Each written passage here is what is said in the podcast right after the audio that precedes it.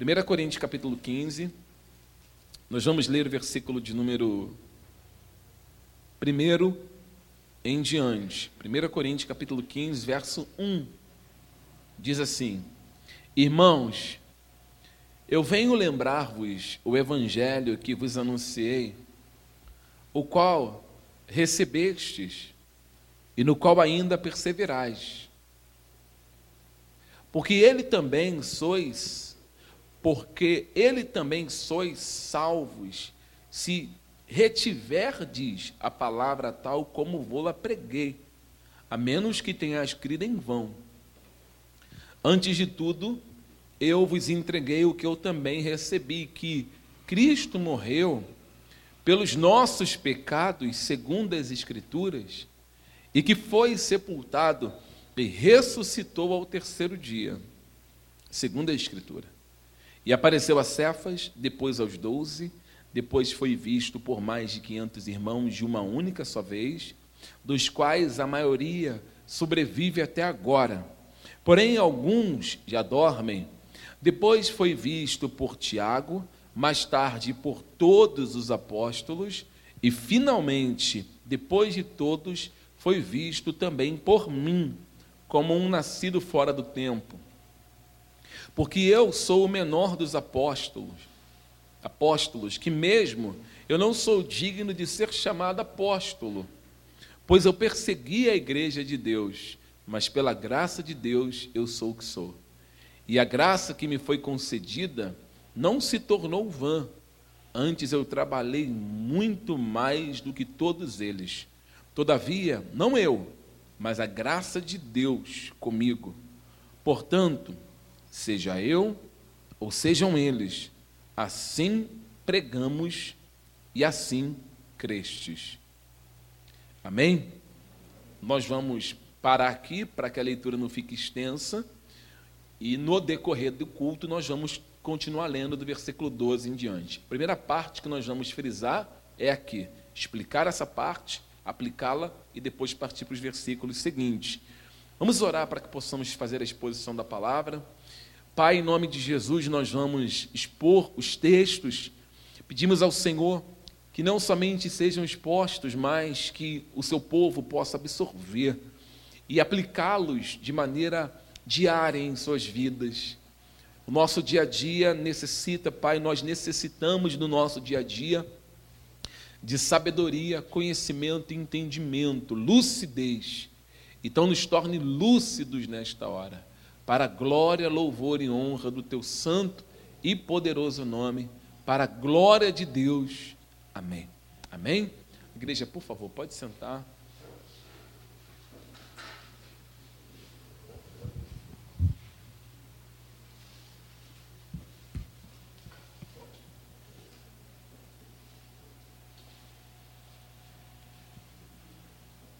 O apóstolo Paulo, ele já inicia a sua a argumentação, a sua carta, lembrando aos coríntios acerca do evangelho.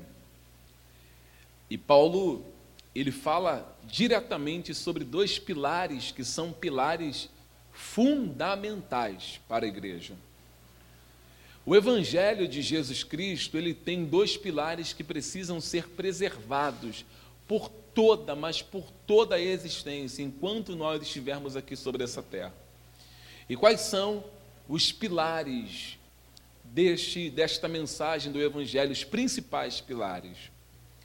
Se nós, já falo para você, mas se nós perguntarmos para a grande maioria dos cristãos nos dias, nos dias de hoje, qual é a mensagem do Evangelho, o que nós devemos anunciar do Evangelho, qual é a centralidade do Evangelho, muitas pessoas não saberão responder.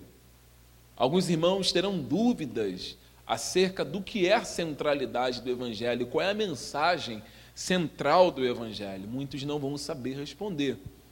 E o apóstolo Paulo, no capítulo 15, do 1 até o versículo 12, o que, que ele faz? Ele vai lembrar aos coríntios a mensagem que foi pregada. A mensagem que não somente ele, mas a mensagem que os apóstolos que juntamente com ele pregavam. Então, os apóstolos de Jesus, o apóstolo Paulo, eles tinham uma mensagem central. Eles tinham um, um, um centro para anunciar o evangelho de Jesus. E o que, que eles pregavam? E é isso que a igreja deve pregar também, os pastores precisam pregar para a igreja. Duas coisas fundamentais. A primeira, que é a morte de Jesus, porque se nós não entendermos a respeito dessa morte, o que, que essa morte significa, o porquê que ele foi morto, as razões que o levaram a ser crucificado, o evangelho ele fica sem é, um, um solo bem rígido. Nós não temos esperança também se não entendermos o porquê ele morre. Qual é a razão de um homem bom se tornar impuro, porque carrega sobre si os seus pecados, e morre no lugar de homens que eram maus e são purificados de seus pecados? Então, o Evangelho tem essa centralidade, que é anunciar a morte de Jesus. A primeira coisa é a cruz de Cristo, anunciar a sua morte, anunciar a sua expiação, anunciar a sua entrega, anunciar que ele realmente morreu. Ele não simplesmente dormiu ou teve um sono profundo, não, ele morreu. Morreu e três dias ficou morto. E a segunda parte, que também é o pilar que anda em de mãos dadas é a sua ressurreição. Ou seja, se Cristo ressuscitou, o que acompanha essa ressurreição? O que vem junto com a sua ressurreição? O que, que traz esperança para a igreja? Como que nós podemos ficar esperançosos por causa dessa ressurreição? Então, nós temos dois pilares centrais, a morte e a ressurreição, e Paulo pregava isso. Os discípulos de Jesus pregavam isso. E através disso, através dessa centralidade, através dessa mensagem, através desse ponto principal, os coríntios eles poderiam ter esperança. Porque Cristo morreu e não somente morreu, mas ele ressurgiu dentre os mortos. Ele levanta dentre os mortos. Se nós pegarmos as religiões mundo afora, que são muitas as religiões, existem religiões que defendem não a ressurreição do corpo da pessoa dentro da sua religião, mas eles defendem a questão da reencarnação ou no ponto do espírito evoluir. Isso acontece muito no espiritismo, que é ligado ao kardecismo, né? Acontece bastante também no budismo, por isso que os budistas acreditam que o espírito do Buda, ele vai reencarnando, reencarnando, reencarnando e reencarnando sobre aqueles que são da linhagem. Mas no caso de Cristo não foi assim. Cristo ele ressuscita, ele morre com o seu corpo, com o corpo que ele veio a este mundo, e ele ressuscita com o mesmo corpo, Claro que o corpo ressurreto de Cristo já não tem mais as deformidades que ele teve no seu rosto por ter sido ferido. Ele não carrega mais as deformidades nas suas costas de tantas chibatadas que ele tomou. As marcas que permaneceram em Cristo, o que a Bíblia nos ensina, são as marcas, as mãos furadas e os pés perfurados. Agora, nós temos evidências de sobra que a ressurreição de Jesus Cristo, ela é realmente verdadeira. Então Paulo, ele ensinava, ele está batendo em cima desse ponto para falar para a igreja de Coríntios o seguinte: olha, o Cristo que nós pregamos, que os apóstolos pregaram, o Cristo que Pedro prega, que João prega, que Tiago prega, esse Cristo que morreu, ele também ressuscitou. Isso é para dar esperança para a igreja. Porque senão a nossa esperança, ela é uma esperança vã. Então Paulo já inicia dizendo: não, nós temos muitas testemunhas de que ele ressuscitou. Por isso que os versículos que nós lemos, vamos ler aqui, por favor. Versículo 1. O apóstolo Paulo, ele diz assim no versículo 1 ao 5. Irmãos, eu venho lembrar-vos o evangelho que vos anunciei, o qual recebestes e no qual ainda perseverais. Ou seja, ele só está relembrando que o povo de Coríntios já tinha ouvido, verso 2.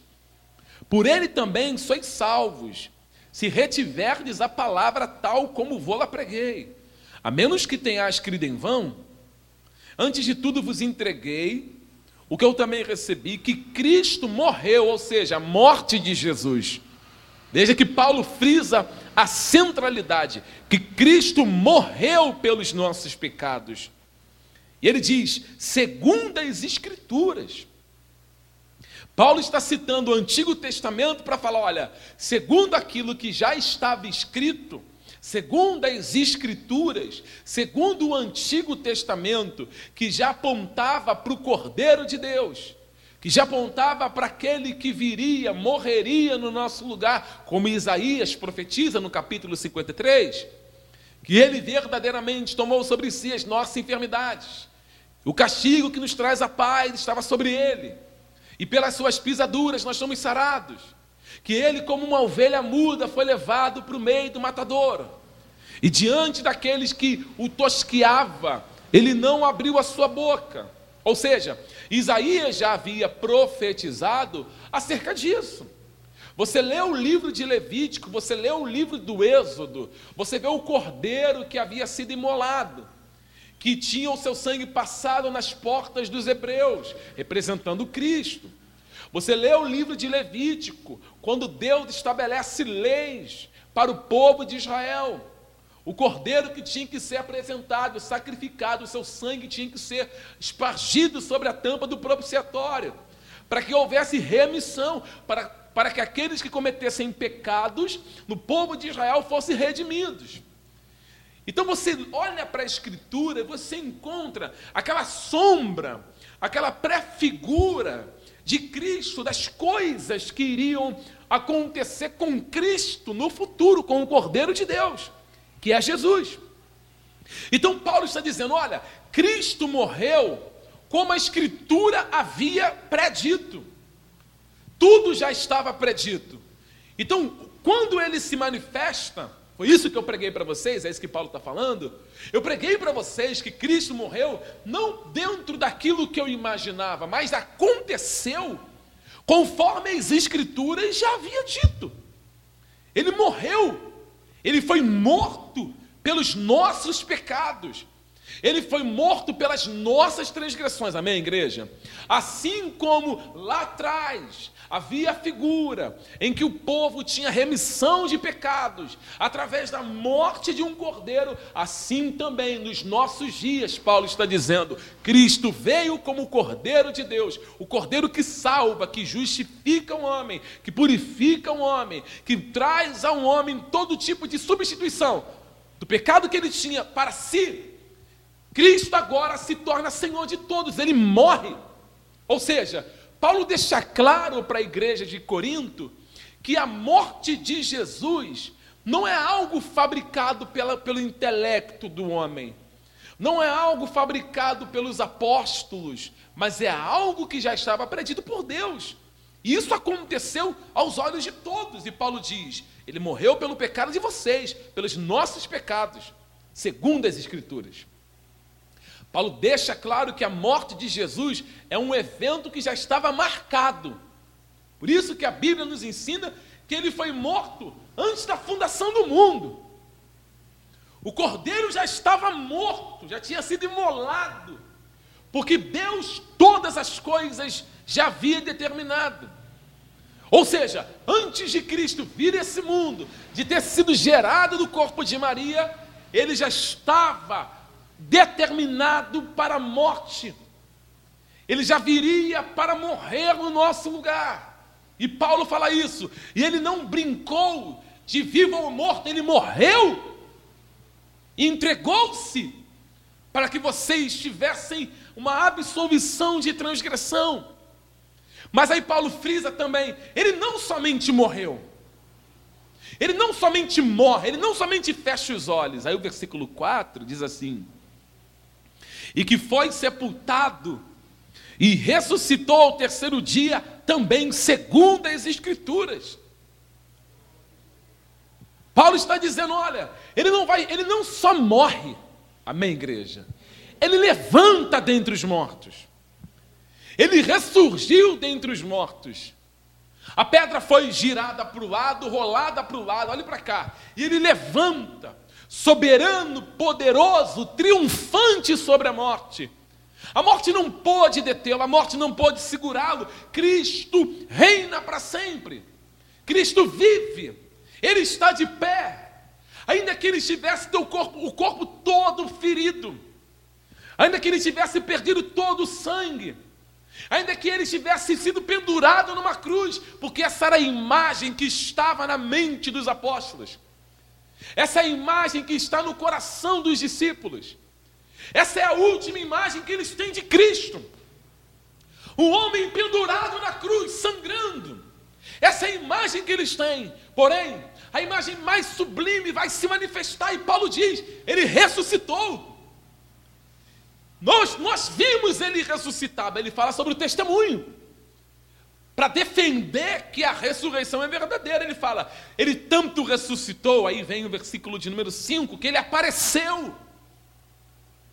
Ele apareceu, verso 5. E apareceu a Cefas, e depois aos doze.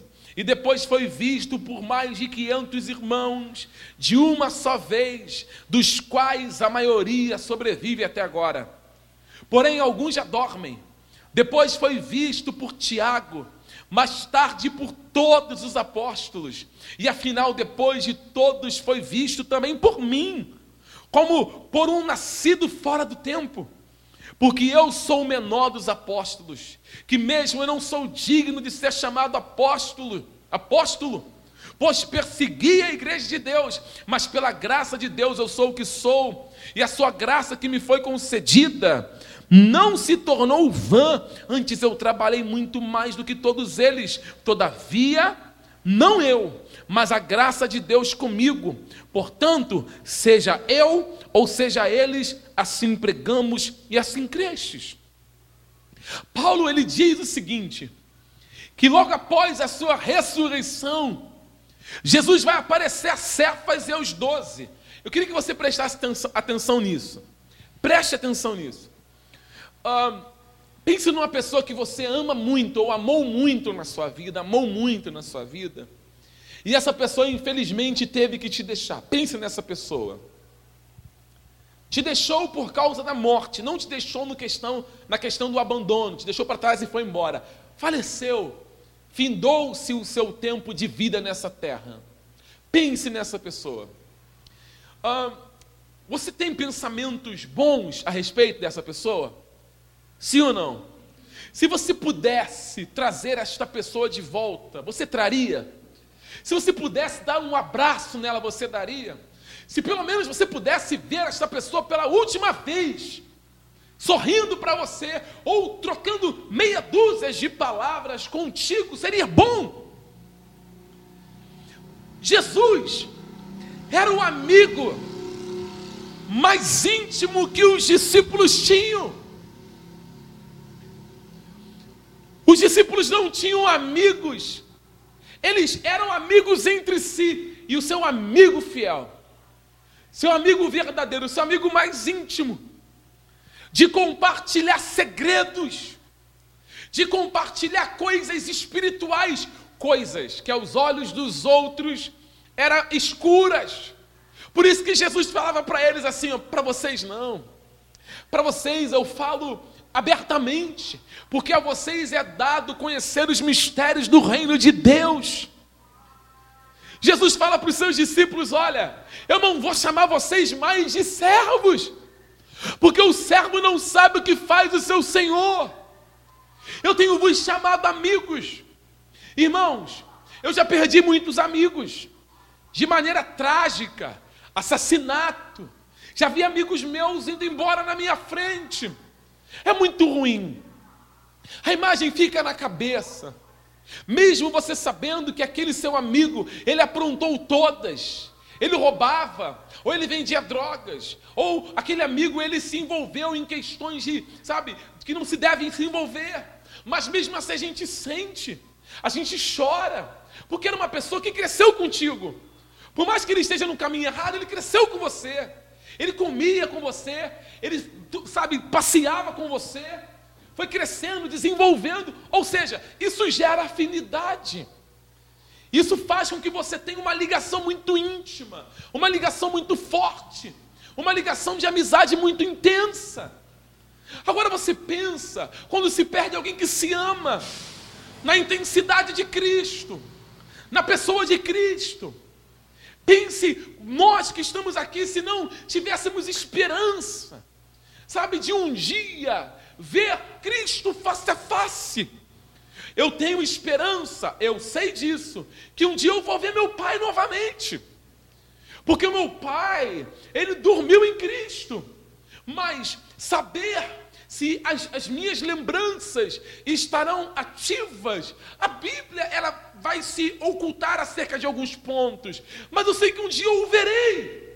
Mas a minha maior esperança não é só o Pai que se foi, mas é Cristo que eu nunca vi face a face. Você consegue imaginar você ouvir falar de uma pessoa durante 20 anos? Olha, eu sirvo uma pessoa maravilhosa que é Cristo, mas você nunca, nunca, nunca ouviu face a face. Ele nunca se materializou-se para você. Ele nunca veio corporalmente na sua presença e disse: Sou eu que falo contigo. Os discípulos tiveram um privilégio muito grande. Os discípulos têm uma experiência não só de ver Jesus antes da morte, mas também vê-lo depois da morte. Eles viram que a morte não tinha poder sobre ele. Eles viram que tudo aquilo que ele falava, que ele ressuscitaria, quando ele disse que o templo nada, nada belo é comparado à sua beleza, comparado ao seu corpo que se levantaria. Quando os discípulos ficaram admirados com a estrutura do templo, quando os discípulos falaram, puxa, que coisa esplêndida, e Jesus fala: derrubarei esse templo e em três dias o tornarei a levantar, falando do seu corpo. Ele está falando para os seus discípulos: eu vou morrer, mas depois de três dias eu vou me levantar. Ou seja, ele já anunciava aos seus discípulos, dizendo: a morte não terá poder sobre mim, a morte não me segurará. Eu recebi essa ordem do meu pai, eu recebi esse mandamento do meu pai. É por isso que Jesus falava: ninguém tira a minha vida. Eu espontaneamente a dou. Eu tenho poder para dar a minha vida. E tenho poder para tomar de volta.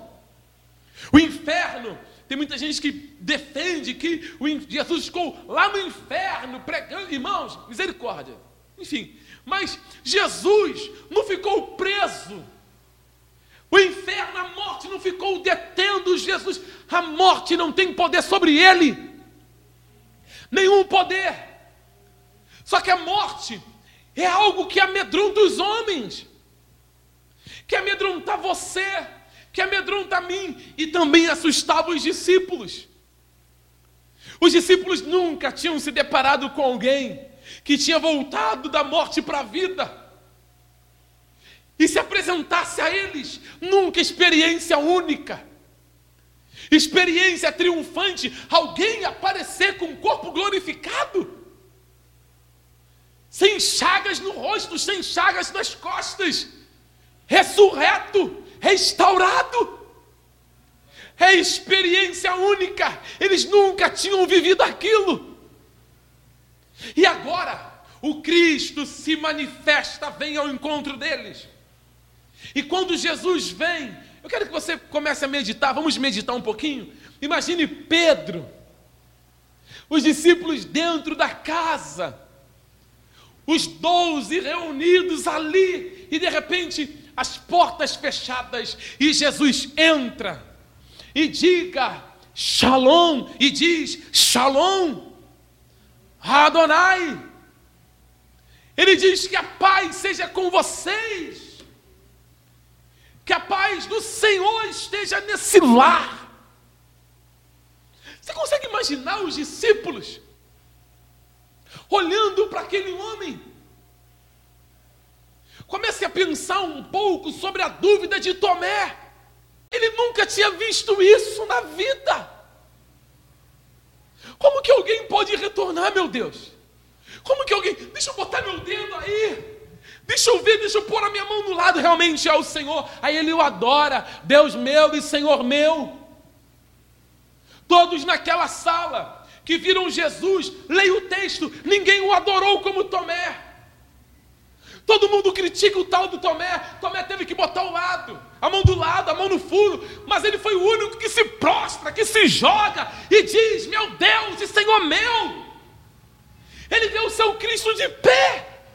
Ou seja, Cefas tem essa experiência. 500 pessoas, diz Paulo, ver a Jesus de uma única vez. A Bíblia vai dizendo que ele se apresenta para Tiago. Olha, Tiago, estou vivo, estou de pé, ressurreto. E depois Paulo vai dizer: depois ele apareceu para mim. Depois quem viu a Jesus fui eu. Igreja, olhe para cá. Paulo não ouviu somente uma voz. Paulo viu Jesus. Paulo não só ouviu a voz do céu assim, ó, Saulo, Saulo, não, ele diz: Eu vi. Ele apareceu para mim. E sabe quem, é, quem era esse Jesus? Que Paulo tanto perseguia. Era o Jesus que ele tanto queria destruir os seus discípulos. E Jesus vai lá e chega para Saulo e fala: Saulo, sou eu, aquele que você diz que os meus servos estão pregando tudo fora ou heresias. Sou eu a quem você persegue. Sou eu a quem você vem atrás. Sou eu que sou o pastor, o pai, o dono dessas pessoas que você mata, que você persegue. Duro é para ti recalcitrar contra os aguilhões. Duro é para ti, Paulo, e daquele dia em diante, Paulo conheceu a ressurreição, conheceu a morte e ressurreição, e agora ele não tem outro evangelho para pregar. A única mensagem de Paulo é: ele morreu, mas ele ressuscitou. Mas ele não ressuscitou, eu não creio que ele ressuscitou, porque as pessoas dizem: não, ele apareceu para mim também. Então ele tem bagagem para falar. Pedro tem bagagem para falar. Uma coisa é você falar aquilo que não viveu. Uma coisa é você falar daquilo que você jamais experimentou. Mas Paulo está escrevendo uma carta dizendo: Eu vi, ninguém me contou. E o evangelho que nós pregamos é só esse, Paulo vai dizer. Por isso que ele bate no seu peito e fala assim: Seja eu Sejam os doze, seja quem for, esse é o evangelho que pregamos, e assim vocês creram. Paulo está dizendo: nós não pregamos outro evangelho, só morte e ressurreição.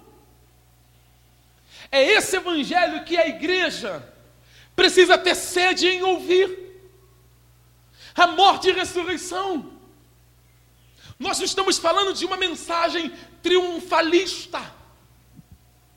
Nós estamos falando de uma mensagem de vida, porque o maior triunfo da igreja é ser salvo, é entender que morrer em Cristo é triunfo, dormir em Cristo é triunfo. Por isso que ele vai falar: aquele que achar a sua vida, ele vai completamente perder. Mas aquele que perder a sua vida, ele vai achar. Nós só conseguimos achar a vida verdadeira quando nós entendemos o que é morrer para esse mundo e viver para a glória de Deus. Assim como Cristo morreu, nós também temos que morrer para este mundo. Por isso que o símbolo da igreja não é cifrão. Por isso que o símbolo da igreja não é uma nota de 200 reais. Por isso que o símbolo da igreja não é um ouro, uma barra de ouro. Por isso que o símbolo da igreja não é prata, não é bronze. O símbolo da igreja é uma cruz. Porque a cruz diz o que vai acontecer comigo e com você: morte renúncia, sacrifício e entrega para poder achar a nossa vida no final. É isso que Paulo fala. É morte, é uma cruz. Porque a cruz vai nos levar a morrer. Ou você acha que cruz é só para carregar? Você carrega aquele instrumento que vai te matar no final. Ninguém carrega a cruz simplesmente para colocá-la no canto. Você leva a cruz com o intuito de ser morto nela. É para isso que serve uma cruz para você ser pendurado nela. A cruz não é somente aquele, aqueles louvor, é, levarei eu também minha cruz. Não é só para arrastar. A cruz, você vai levando ela, e no final da sua carreira, o que te espera é morte. Morte! Nós vamos morrer carregando ela. Esse é o Evangelho que eles pregavam. Só morte e ressurreição, isso gerava esperança na igreja. A igreja tinha que ter essa esperança, que Cristo está vivo. Versículo 12. Ora,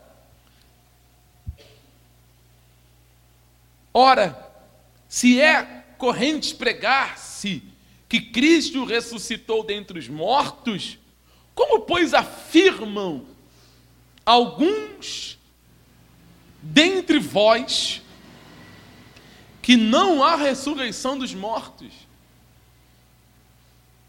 Ou seja, Paulo aqui vai sair em defesa daquilo que ele está pregando do 1 ao 12, verso 13. E se não há ressurreição dos mortos, então Cristo não ressuscitou.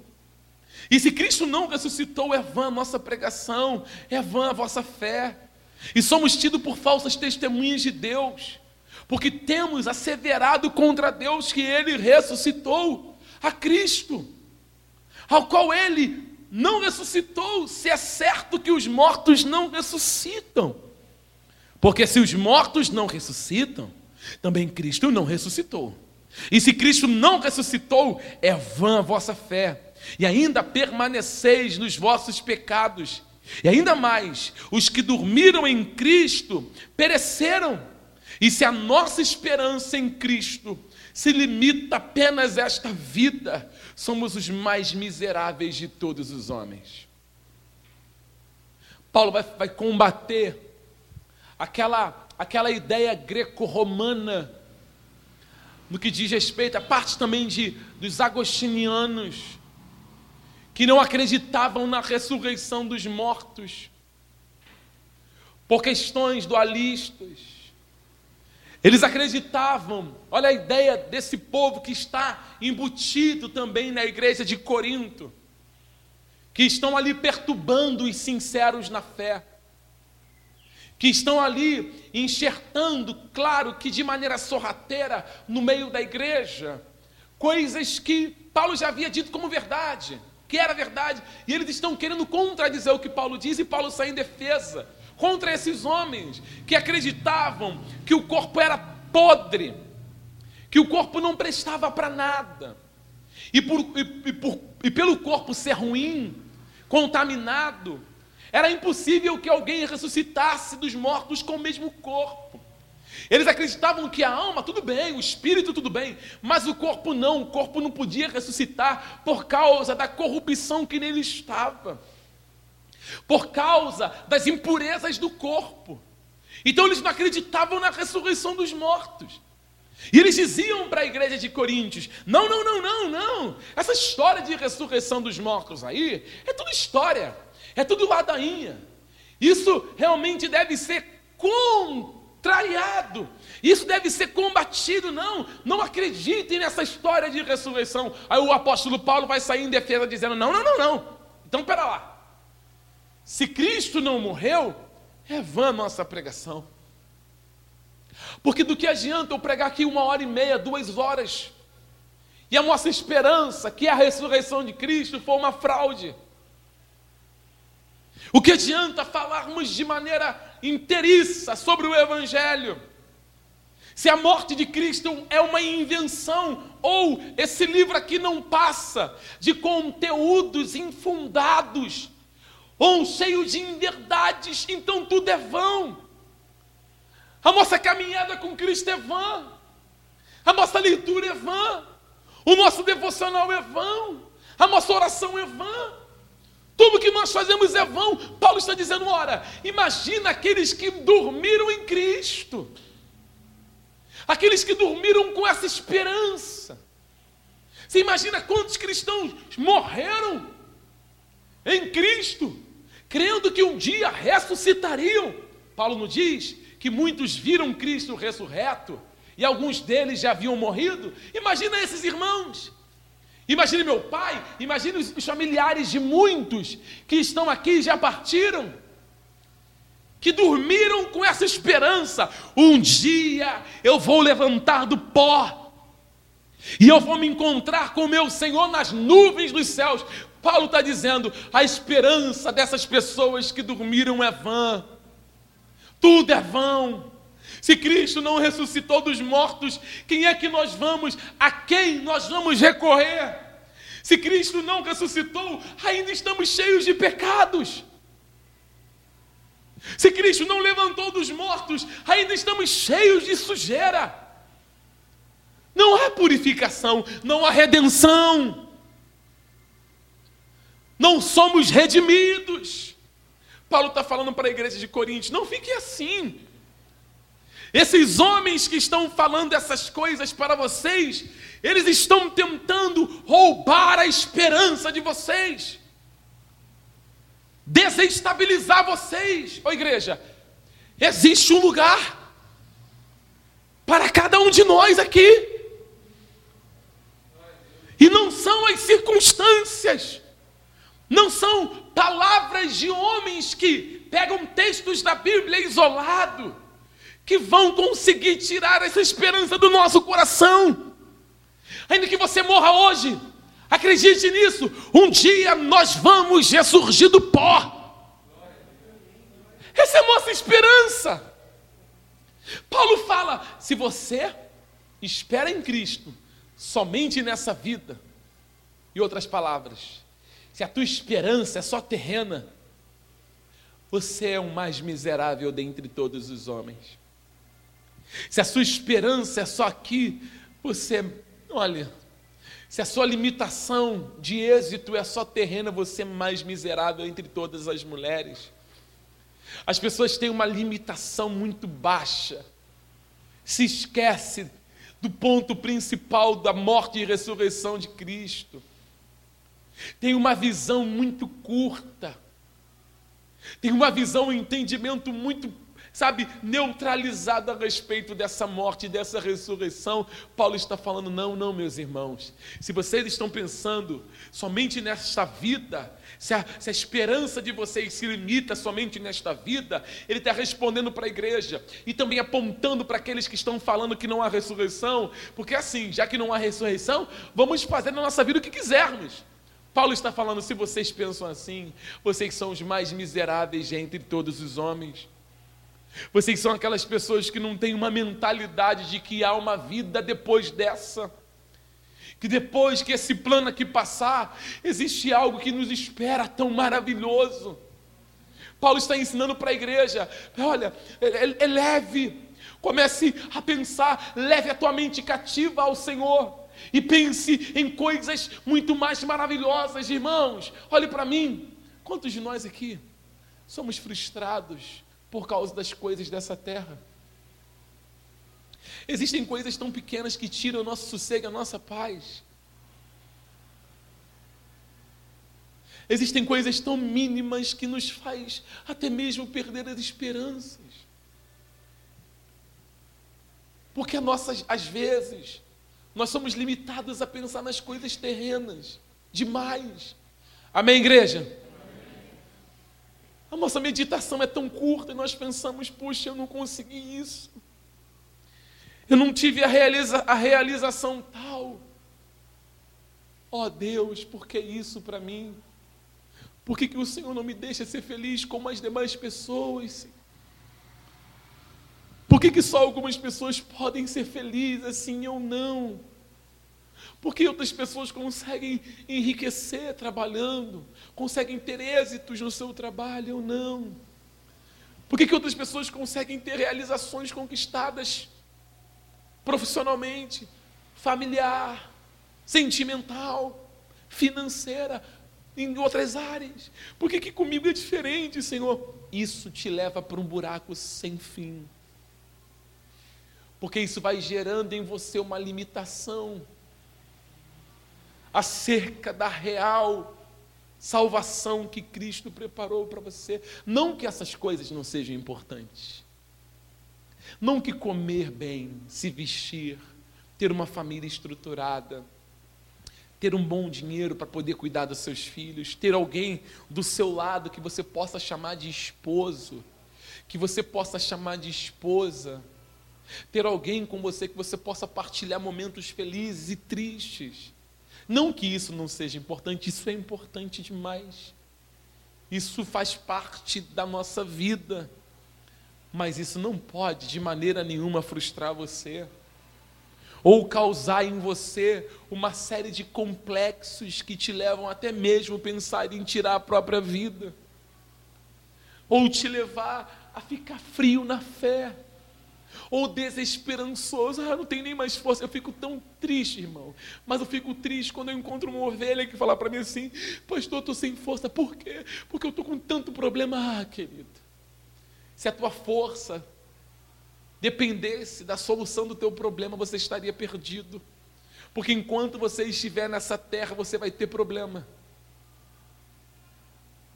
Se você dependesse de não ter problema para ter força, coitado de você. Coitado de mim.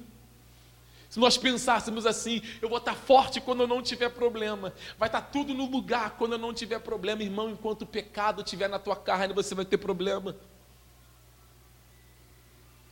Enquanto estiver enxertado em mim, você, esse ferrão, essa agulha, esse aguilhão, nós vamos ter problemas. Pastor, mas como é que faz? Você precisa pensar nas coisas que são de cima. Diante do nada que se tem, pense no tudo que não se vê. Diante daquilo que você não tem, pense no tudo que Cristo já conquistou para a sua igreja. Nós somos levados a pensar muito naquilo que não temos e nos esquecemos daquilo que Cristo nos deu vida e vida eterna. Você consegue colocar na balança o que é a solução dos seus problemas e a vida eterna do outro lado, diante da vida eterna que nos espera? Nada neste mundo se compara. Então o que você tem que fazer, mesmo de máscara? Botar um sorriso no rosto e falar: pera lá, o que eu estou passando não se compara com aquilo que me espera. Nada se compara com o que, o que vai acontecer quando os meus olhos se fecharem. Quando meu corpo voltar para a cinza, quando meu corpo voltar para o pó, quando nós dormirmos, ah, querido irmão, o que nos espera é gozo, paz, alegria, não há choro mais, não há tristeza mais, não há angústia mais. Mas enquanto isso, aonde nós depositamos a nossa esperança? A nossa esperança está nesse texto. Cristo morreu, mas ele também ressuscitou. E se ele ressurgiu? Ai, nós temos esperança. Aí nós não podemos esperar, não precisamos ficar esperando somente nessa vida. Aí você não precisa encostar no canto. Cadê? Vira a câmera para cá para me pegar. Aí você não precisa ficar assim, olha para olha para cá. Na frente de uma televisão assistindo o Netflix, aí vê um filme.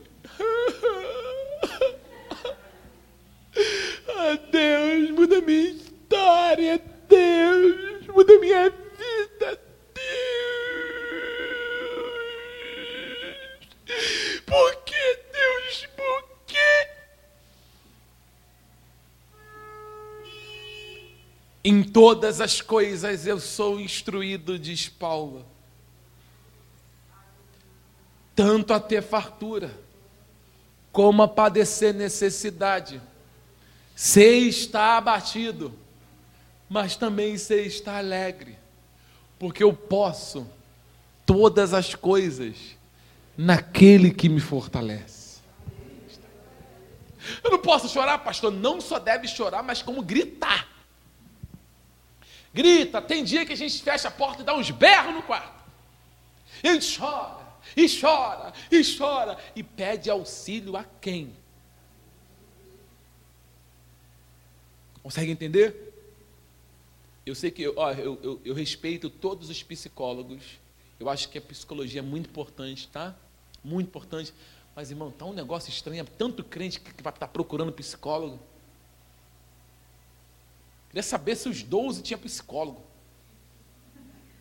Te garanto, eles tinham mais problema do que a gente. Mais responsabilidade. Eu estava assistindo ontem um filme de Paulo. Ontem à noite.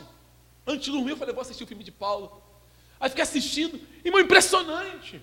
Aquele homem escrevendo as cartas da prisão, está lá na cela, preso, chicoteado, largado, ficando cego. Mas mesmo assim o homem está escrevendo para a igreja, preso num calabouço, e escrevendo para a igreja: alegrai-vos no Senhor, fortalecei-vos no Senhor, orai sem cessar, e vai embora. Lucas, que era o seu fiel companheiro ali, sabe, vendo as pessoas, os cristãos que estavam sendo perseguidos por Nero, queimados nas ruas, pendurados nas estacas, embebedados em seu corpo, seus corpos com querosene, sabe, e tacavam fogo neles para iluminar a cidade, e os cristãos morriam em Cristo Jesus, felizes da vida. Os cristãos tentando se esconder, fugindo da perseguição. Mas, meus irmãos, eles não tinham psicólogo. O psicólogo dele era o joelho, era o evangelho, era a certeza, era a confiança que dias melhores estavam por vir. Nós não podemos esperar em Deus somente nessa vida. Para com isso, querida ovelha. Querido irmão, pare com isso. Pare com essa história de falar, eu preciso ser feliz. Eu vou te dizer uma mensagem bem dura. Você não será feliz enquanto não entender o que é morte e ressurreição. A tua felicidade está escondida na cruz. Porque ela não está aqui nessa terra. A nossa felicidade está lá, oculta aos nossos olhos físicos, porém bem clara na mente dos salvos. Como Paulo dizia antes da sua morte: Eu estou certo de que Ele me dará naquele grande dia a, minha coroa. Eu estou certo. Como Jesus disse para o ladrão da cruz: não é amanhã, meu filho. É hoje. Você vai conhecer um lugar que muitos depois de você gostariam de conhecer. Vão ficar ansiosos por chegar logo essa hora. Hoje você estará comigo no paraíso. Aquele ladrão passou da dor para a alegria plena. Foi rápido. Então, conselho de um pastor amigo. Amém, igreja? Eu respeito as suas dores, amém, irmãos? Eu respeito as suas perdas, eu respeito os seus momentos de tristeza, Eu respeito os seus momentos, sabe? Que você tem ali aqueles. aqueles balançar. Eu respeito tudo isso. Mas em nome de Jesus, tem muita coisa que é palhaçada. É mimo. Mimo cristão. Não seja um cristão mimado, mas maduro.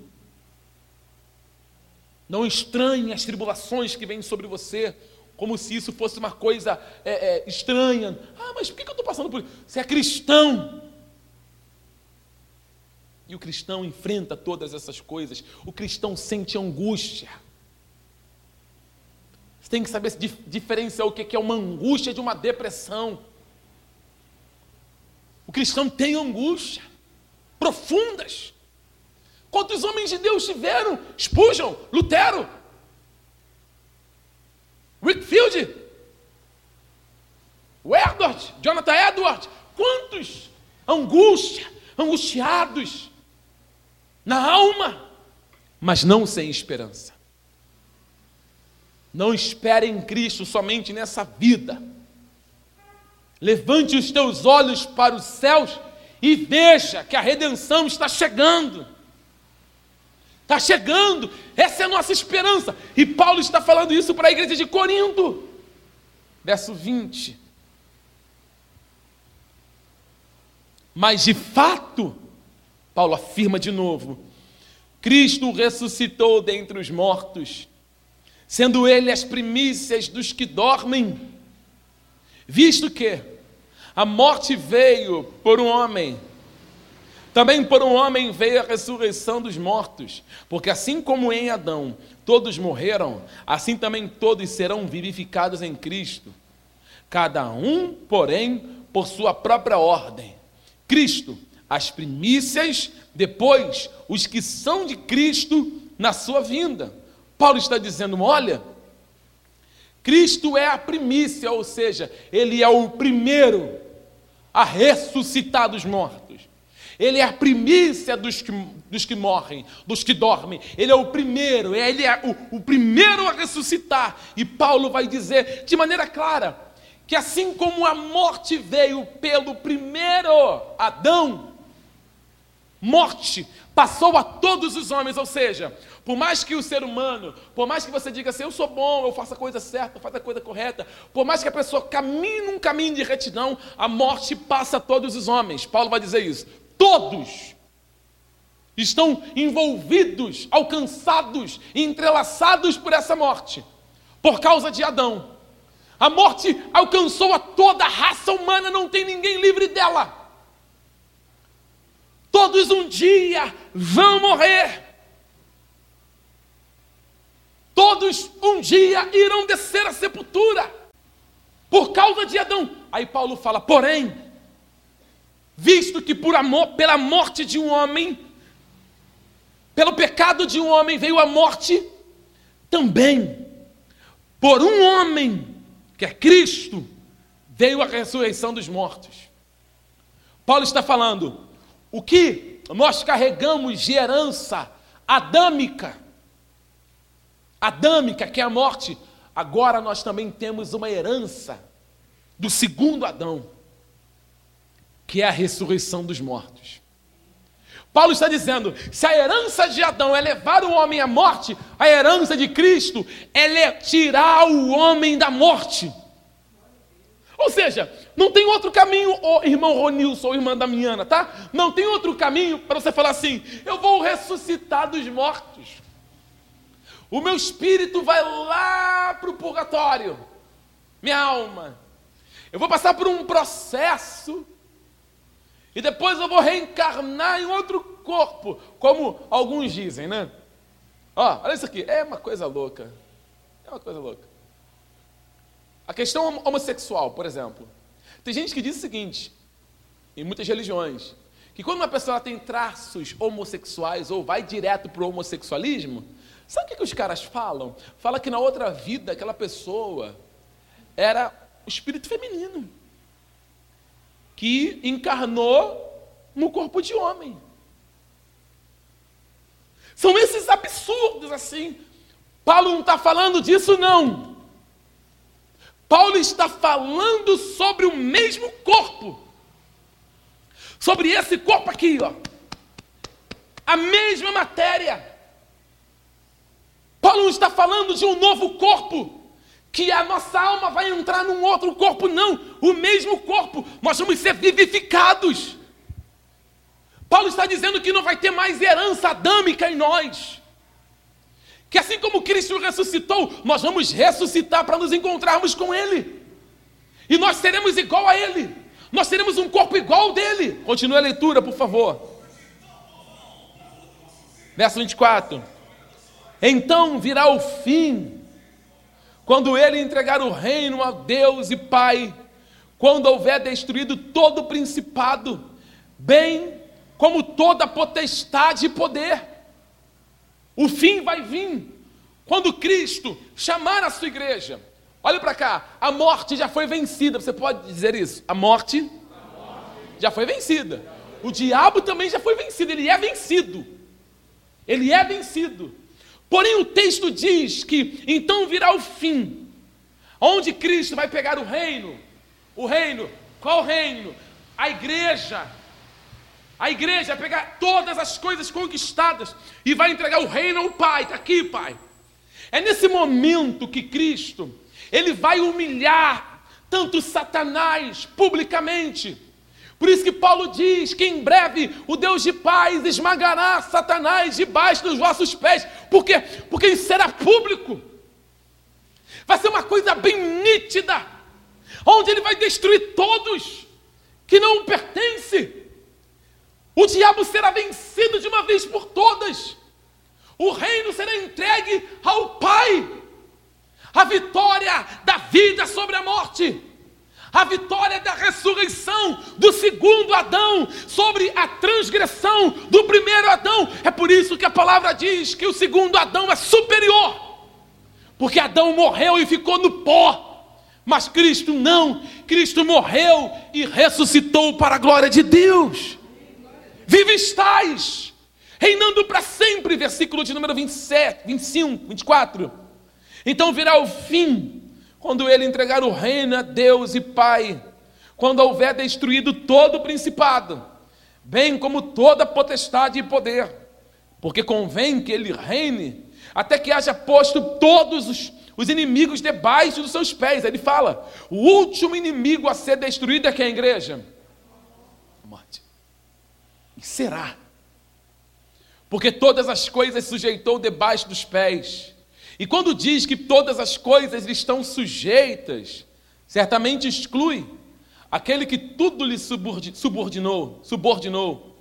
Quando, porém, todas as coisas lhe estiverem sujeitas, então o próprio Filho também se sujeitará àquele que todas as coisas lhe sujeitou, para que Deus seja tudo em todos. Ou seja, Jesus vai entregar o reino ao Pai, o reino vai ser entregue ao Pai, e ele estará sujeito ao Pai. Não que é, é, Deus esteja sujeito a Jesus, mas Deus entregou o reino a Jesus, e Jesus sempre vai estar sujeito ao Pai. E não há uma, uma, uma posição no, no céu de hierarquia, não, os três são um. Mas no que diz respeito ao cumprimento ou à consumação de toda obra, haverá uma sujeição no que diz respeito à entrega. É como você entregar o serviço que você foi ordenado para fazer. É isso que Jesus vai fazer. Ele vai pegar tudo que ele fez, todo o reino conquistado e vai entregar ao seu Pai. Verso 29. De outra maneira, o que farão os que se batizam por causa dos mortos, se absolutamente os mortos não ressuscitam, por que se batizam por causa deles? E por que também nós nos expomos a perigos a toda hora, dia após dia? Eu morro. Eu protesto, irmãos, pela glória que tenho em vós outros, em Cristo Jesus, nosso Senhor. Se como se como homem lutei em Éfeso com feras, o que me aproveitaria isso? Se os mortos não ressuscitam, comamos e bebamos que amanhã morreremos. Não vos enganeis, as más conversações corrompem os bons costumes. Tornai-vos a sobriedade como é justo, e não pequeis, porque alguns ainda não têm conhecimento de Deus. E isso digo para vergonha vossa. O que, que o versículo 29 até o versículo 34 está nos afirmando aqui? Haviam aqueles de Coríntios que, por causa da religião, a, a parte histórica nos mostra que haviam pessoas, por causa do, do paganismo, que acreditavam que havia necessidade de se batizar por aquelas pessoas que haviam morrido. Quando você lê o Evangelho, você vai ver que batismo, ele é muito pessoal. Eu não posso me batizar por uma pessoa que não quer se batizar, ou seja, você se batizar pelo teu marido. Ah, meu marido não quer se batizar, eu vou me batizar por ele. Não, o batismo, ele é o testemunho, ele é uma confissão pública de que você acredita que Jesus é o Senhor, que ele morreu e ressuscitou e vive está. Você publicamente testemunha se batizando nas águas, dizendo para quem está ali que você realmente é um cristão que está testemunhando que Cristo é o Senhor da sua vida. O batismo é, é muito pessoal. Não existe nenhum texto na Bíblia que nos afirma que nós devemos nos batizar pelos mortos, mas na igreja de Coríntios, aqueles que queriam bagunçar, que queriam colocar as coisas totalmente bagunçadas, diziam isso, ou tinham essa prática. Era uma coisa tão, mas tão, mas tão suja acerca desses homens, que Paulo tem que falar o seguinte: olha, meus irmãos, então eu preguei de maneira vã, porque eu fui apedrejado, eu fui arrastado. Para que isso? Imagina, você fazer um trabalho tão duro para no final você descobrir a ressurreição não existe. Paulo está falando para aqueles homens que estão lá na igreja: vocês precisam parar com essas más conversações no meio dos irmãos de vocês. Essas más conversações vai corromper os bons costumes. Essa história aqui, ó, está se repetindo hoje nos nossos dias. Olha como é que a Bíblia, a Bíblia é tão atual, ela não precisa ser atualizada. Como diz o Ed René. Olha só, os homens com seus com as suas más conversações queriam corromper os bons costumes. Ou seja, quer uma atualização para que a Bíblia se encaixe com a modernidade ou com a prática cultural deles ideológica. De hoje, nessa época que é paganismo, ocultismo. Imagine se Paulo fala assim: é, vamos atualizar a, a mensagem para se encaixar com que os irmãos aqui da igreja eles, eles se sintam melhor. Meu irmão, homossexualismo é pecado. O Ed René, ele queria que não, porque a igreja tem que aceitar o homossexual. No Evangelho não tem sexo. No Evangelho, irmão, no Evangelho tem sexo sim. É homem e mulher. Só. Tem que atualizar coisíssima nenhuma. Ah, mas é para é aceitar, para se o, o evangelho ele tem que se é, moldar ao mundo, porque o mundo ele vai se atualizando, pessoas com mentes diferentes, pessoas, beleza, pode pensar diferente. O evangelho sempre vai contrariar esses pensamentos diferentes. O evangelho não vai dizer assim, estou de acordo com o seu pensamento diferente. Não! O Evangelho desde Levítico. Você vai encontrar, porque essa afirmação dele aí é para que haja, isso aí é caminho para ecumenismo também.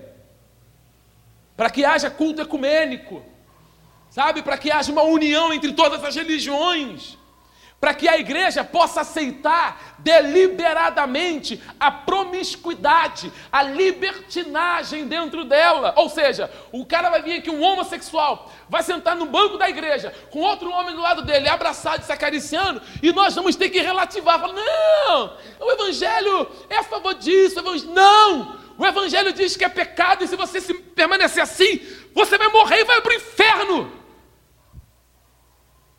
Ah, mas pastor, nós não temos que amar? Repito, amar alguém não significa que eu tenho que concordar com o erro dela. Amar não é você dizer assim, ó, tá certo o teu erro. Isso não é amor. Isso é conivência. E o evangelho não é conivente. Paulo não é conivente com essa prática que não há ressurreição. Ele fala: vocês estão loucos. Aí ele chama a atenção da igreja. Amém, irmãos? Amém, irmãos? Versículo 34, Paulo fala: tornai-vos a sobriedade, irmãos. Sede sóbrios. Vigiai. Essas más conversações aí vai corromper vocês. Alguém está me ouvindo aqui nessa manhã de domingo?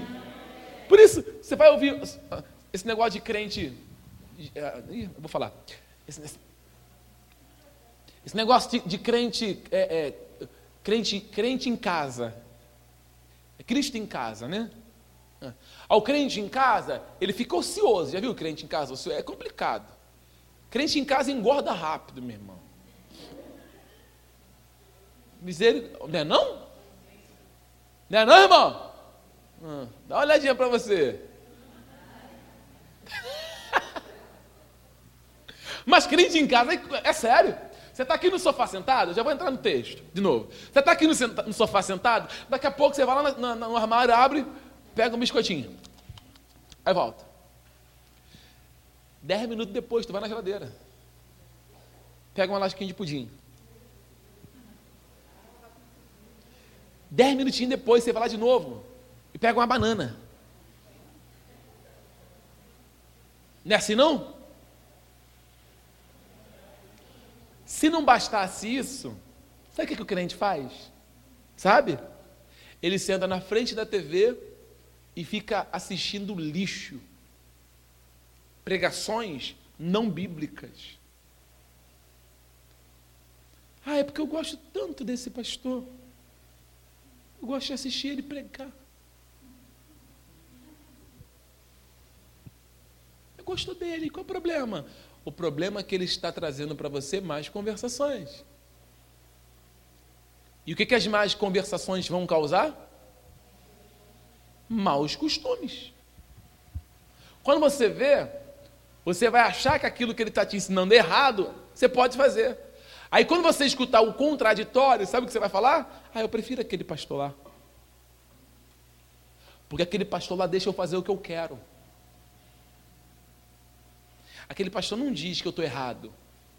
Ele só prega vitória. Ele me deixa lá em cima, ele, ele me deixa com alto astral. Eu vou para o culto, eu saio do culto com alto astral. Olha, minha semana fica leve, eu saio do culto, meu Deus do céu, como se eu fosse a Supergirl, o Superman. Saio do culto, querendo me encontrar três demônios pelo caminho, um tranca-rua para dar uma voadora, uma, pomba gira para bandar. Não vejo a hora de manifestar um demônio para chamar o poder. Estou cheio, porque o pastor falou que eu posso, que o pastor falou que eu tenho, que o pastor falou que eu consigo. Não. Não. O Evangelho, ele nos mostra totalmente diferente. A mensagem de Paulo, a mensagem da igreja, não é essa. A mensagem da igreja é uma só: morte e ressurreição. Tem que morrer. Tem que morrer para o seu eu. Ah, eu tenho direitos. Perdeu, só de pensar que tem. Já viu crucificado ter direito? Hello, igreja. Meu Deus do céu, por que vocês estão em silêncio? Qual é o direito que um crucificado tem? Por que, que tanto direito? Por que, que os cristãos de hoje têm essa mania? Eu tenho direito de ser feliz. Para com isso. Tem direito de nada não, ter crucificado. Você tem direito em viver a vontade de Deus. Não tá bom não? Ô crente, crente, crente, acorda. Não tá bom viver a vontade de Deus não? Não é gostoso? A Bíblia não diz que a vontade de Deus é boa, perfeita e agradável. Só que às vezes essa vontade boa te dói. Essa vontade agradável de Deus, as pessoas pensam quando lê o texto que a vontade de Deus é boa, perfeita, agradável, é agradável para a gente. Não, para a gente não é agradável, não. Você acha que é gostoso carregar a cruz? Carregar a cruz é desagradável.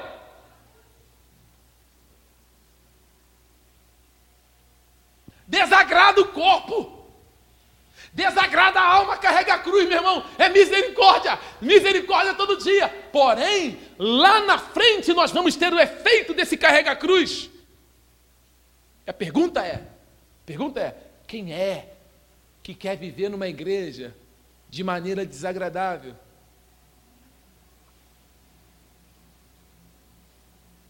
Poxa, essa era a hora de você dar aquele glória a Deus com uma rajada de língua estranha.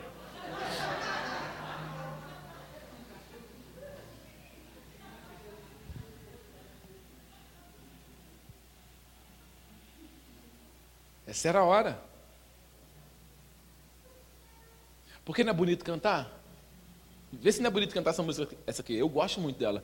Mais perto quer. Dá até para fazer uma versão mais rápida. Mais perto quer estar, meu Deus de ti, ainda que seja dor que me una a ti. Sempre hei de suplicar mais perto eu quero estar. Ou seja, nós queremos estar perto de Cristo e longe da cruz. Tem como não? Como é que você vai estar perto de Cristo e longe da cruz? Ele falou assim, ó, para você ser meu discípulo, toma a sua cruz e ler a harai. E siga-me. É isso que ele disse. Esse é o evangelho. Não é o evangelho do Caio Fábio. Liberal. Não é o evangelho do Ed René, liberal. O evangelho não é liberal. Não existe liberalismo teológico. A Bíblia não é liberal. A igreja de Jesus não é liberal, não existe essa história de pode tudo, você é livre, não. O crucificado não é livre.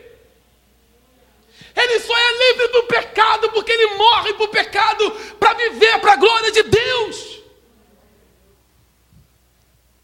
É isso que é o Evangelho. Versículo 35. Gente, como a hora passa devagar hoje, né? 35. Mas alguém dirá: Como ressuscitam os mortos? Veja que isso aqui era uma pergunta que eles estavam fazendo para Paulo lá, né? Aí Paulo está falando assim: vocês, vocês ficam perguntando, né? Como é que vão ressuscitar os mortos, né? Paulo aqui está falando de maneira bem sarcástica também. Mas alguém, é tipo assim, ó. Tem alguém falando, ele fala assim, ó. Mas alguém dirá: Como ressuscita os mortos? Aí Paulo fala: a resposta e em que corpos vêm? Aí Paulo no versículo 36 fala: insensatos. O que semeia não nasce se primeiro não morrer. E quando semeais, não semeais o corpo, que há de, de ser, mas o simples grão como de trigo ou de qualquer outra semente, mas Deus lhe dá o corpo como lhe aprove a dar, e a cada uma das sementes o seu corpo apropriado. Nem toda a carne é a mesma, porém, uma é a carne dos homens, outra dos animais, outra das aves e outra dos peixes. Também há corpos celestiais e corpos terrestres, e sem dúvida, uma é a glória do celestial e outra a dos terrestres, uma é a glória do sol, outra a glória da lua e outra a das estrelas. Porque até entre as estrelas e estrelas há diferenças de resplendor. Pois assim também é a ressurreição dos mortos. Semeia-se o corpo na corrupção, ressuscita na incorrupção. Semeia-se desonra e ressuscita em glória. Semeia-se em fraqueza e ressuscita em poder. Semeia-se corpo natural e ressuscita corpo espiritual. Se há corpo natural, há também corpo espiritual. Pois assim está escrito: o primeiro homem, Adão, foi feito alma vivente. O último Adão, porém, é espírito vivificante. Mas não é primeiro o espiritual, e sim o natural. Depois o espiritual. O primeiro formado da terra é terreno, o segundo homem é do céu. Como foi o primeiro homem, o terreno, tais são também os demais homens terrenos. E como é o homem celestial, tais também os celestiais. E assim como trouxemos a imagem do que é terreno, devemos também trazer a imagem do celestial. Paulo está usando uma metáfora aqui, usando sementes. Alguém aqui nessa igreja já plantou alguma coisa na vida? Já foi útil para o planeta nessa questão? Alguém já plantou alguma árvore? Ah, os homens têm que plantar árvore, hein? Quem já plantou alguma árvore aí? Você foi lá e lançou uma semente de goiaba, ou semente de manga, caroço de manga, ou abacate. O que, que você esperava nascer ali? Hã? Que você plantou, ou seja, um pé de abacate, um pé de manga, um pé de goiaba. Só que o que interessante é que a semente é feia. Você já viu como é que a semente é? A semente tem um aspecto, ela vai para a terra, ela murcha, ela apodrece, porque ela tem que quebrar e ela germina, e depois que ela germina, ela começa a brotar e dá fruto, ela cresce. Paulo está falando isso para falar a respeito do corpo. A mesma coisa vai acontecer com o nosso corpo. Esse corpo aqui, ó, que nós temos, é o corpo semelhante ao de Adão, o primeiro homem que é carnal, pó da terra. Ou seja, Paulo está respondendo a esse povo de Coríntios, dizendo: gente, a ressurreição vai ser assim. Porque nós temos esse corpo aqui que é semelhante ao corpo de Adão. Então, esse corpo que é semelhante de Adão, ele vai voltar para a terra, porque o primeiro homem ele é terreno.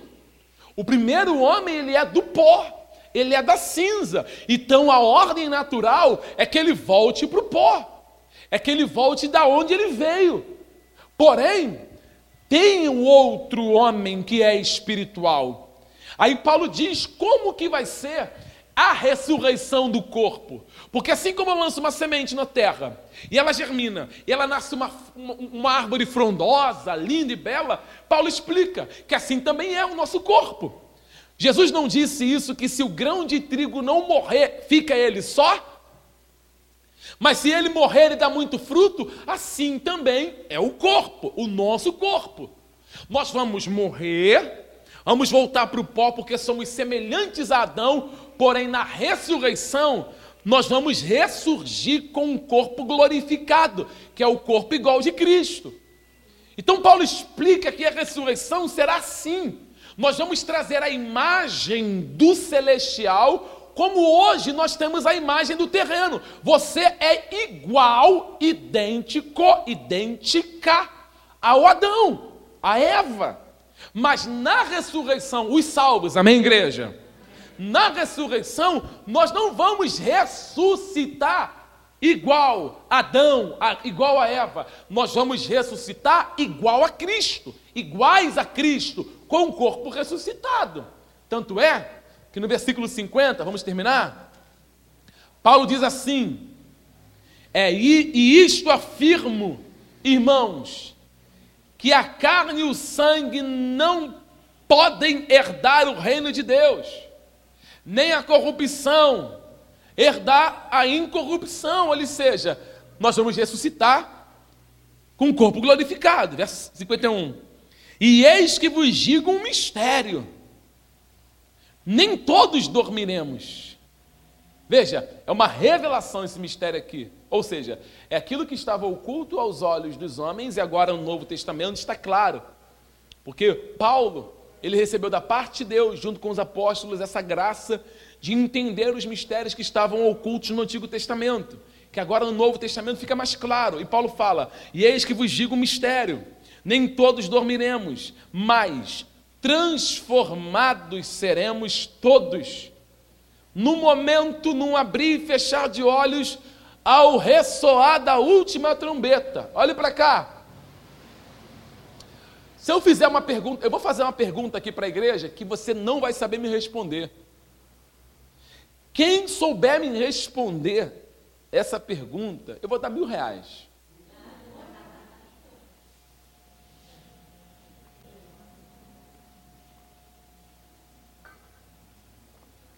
Eu vou dar dois mil.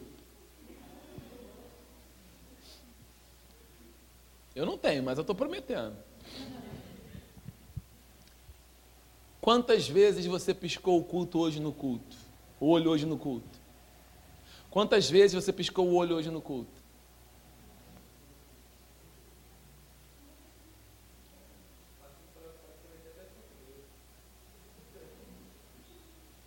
Quantas vezes?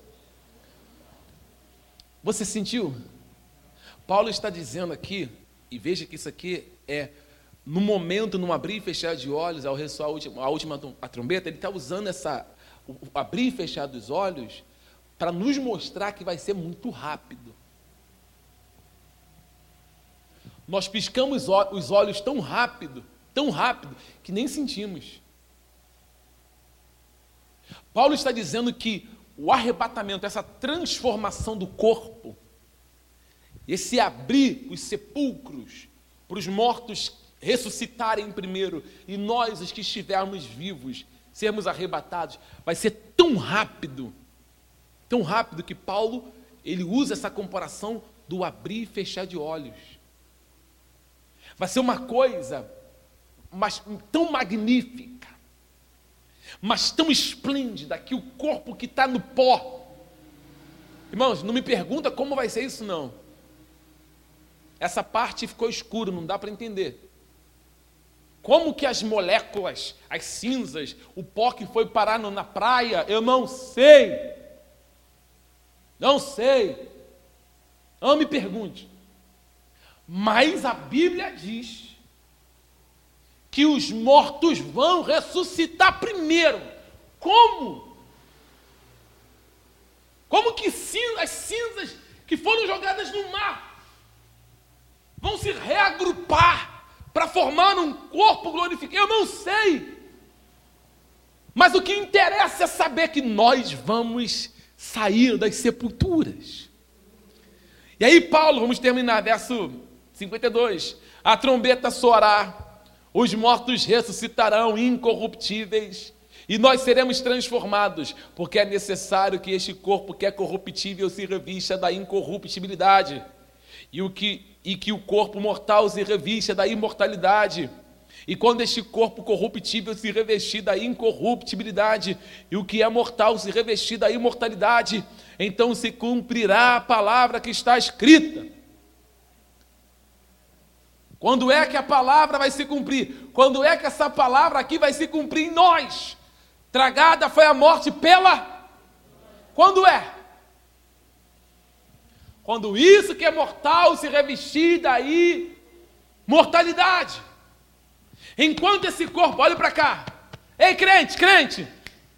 Enquanto carregarmos de um lado para o outro a figura do, do Adão, enquanto estivermos neste corpo aqui, a morte ainda não estará vencida. Não estará. Em nós não. Porque nós vamos, nós vamos morrer. Nós vamos dormir, nós vamos descer a sepultura uma hora. Talvez nem todos, mas os que morreram já estão aguardando. Mas a morte vai ser tragada. A morte vai ser totalmente estragada na minha vida e na tua vida, porque ela não vai poder nos segurar lá como ela não pode segurar Jesus no sepulcro, a morte também não vai poder segurar os servos de Deus. Aqueles que morreram em Cristo e que estão lá no jazigo, ou quando você vai no cemitério, tem aquela placa assim, ó, jaz aqui fulano de tal, jaz aqui fulano, irmão, vai chegar um dia que aquelas pedras, aquelas pedras mármores, elas serão arrebentadas, que os sepulcros vão se abrir, que aqueles que estão ali dentro vão sair para se encontrar com o seu Senhor. Aí sim, a morte vai ser tragada na vitória.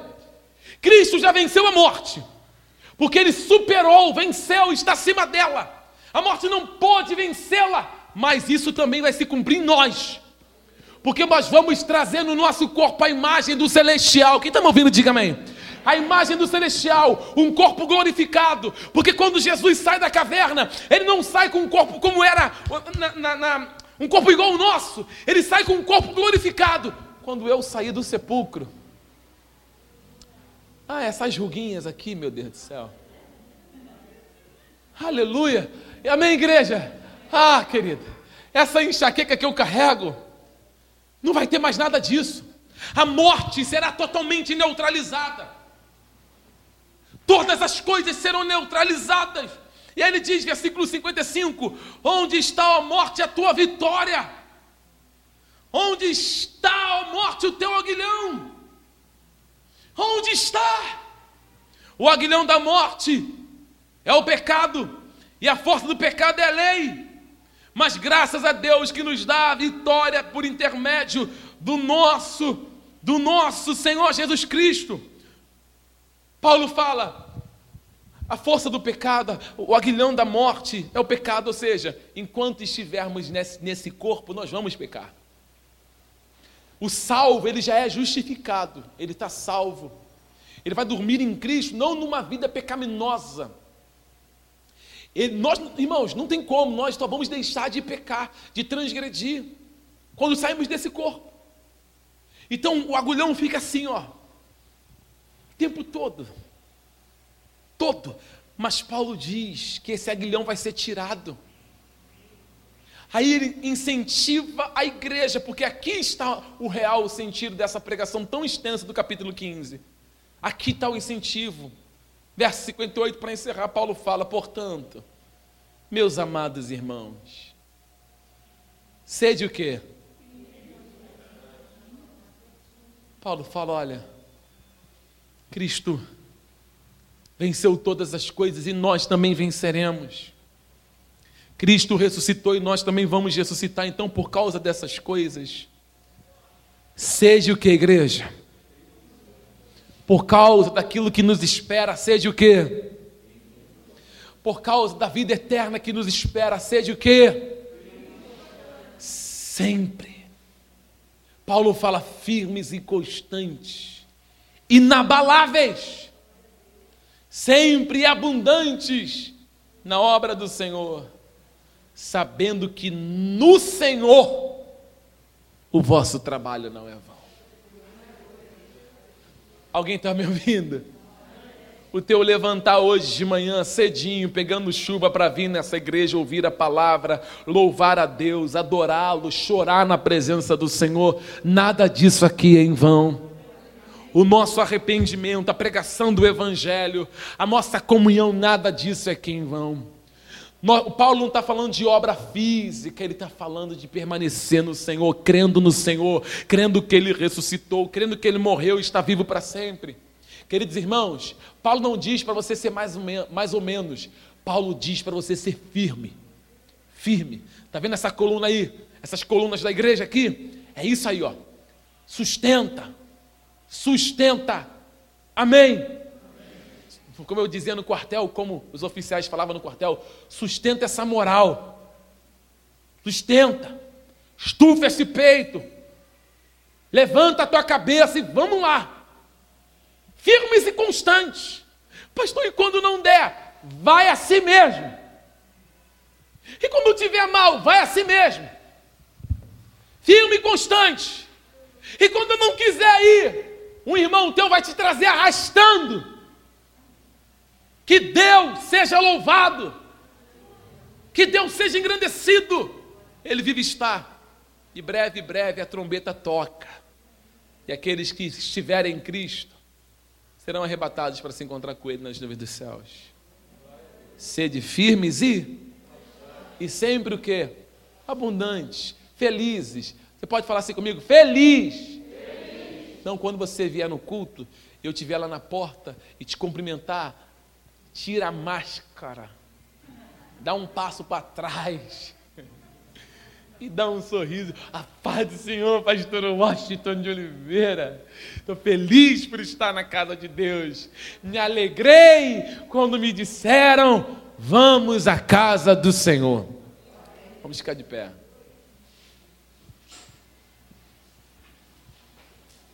Sou feliz. Você conhece essa música? Com Jesus. Conhece? Sou feliz com Jesus, meu Senhor. Como é que é? Sou feliz com Jesus. Sou feliz com Jesus, meu Senhor. É a vida inteira. É a caminhada é essa. Sorria, tenha essa esperança e essa convicção que breve, breve nós vamos voltar para casa. Amém, queridos irmãos? Nós vamos voltar para casa. E não falta muito. Falta pouco. Sinais estão aí. Muito maior do que antes.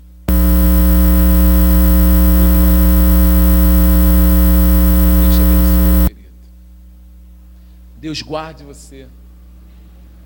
Se você tem vivido dias difíceis, dias de desânimo, de tristeza, angústia plena, ah, querido irmão,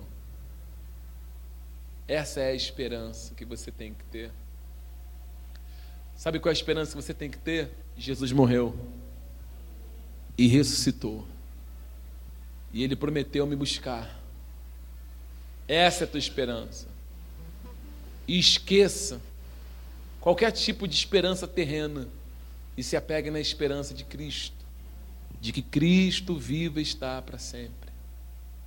Se tiver que chorar, você chora. Se tiver que você gritar, você grite mais. Só não desista. Os santos, os salvos perseveram até o final. Amém? Deus abençoe você que esteve conosco até aqui, você do YouTube. Deus abençoe você, sua família e sua casa. Guarde essa mensagem em teu coração. E que o Espírito Santo de Deus conserve em vocês firmes e constantes para a glória de Deus. Fique com Deus. Tchau.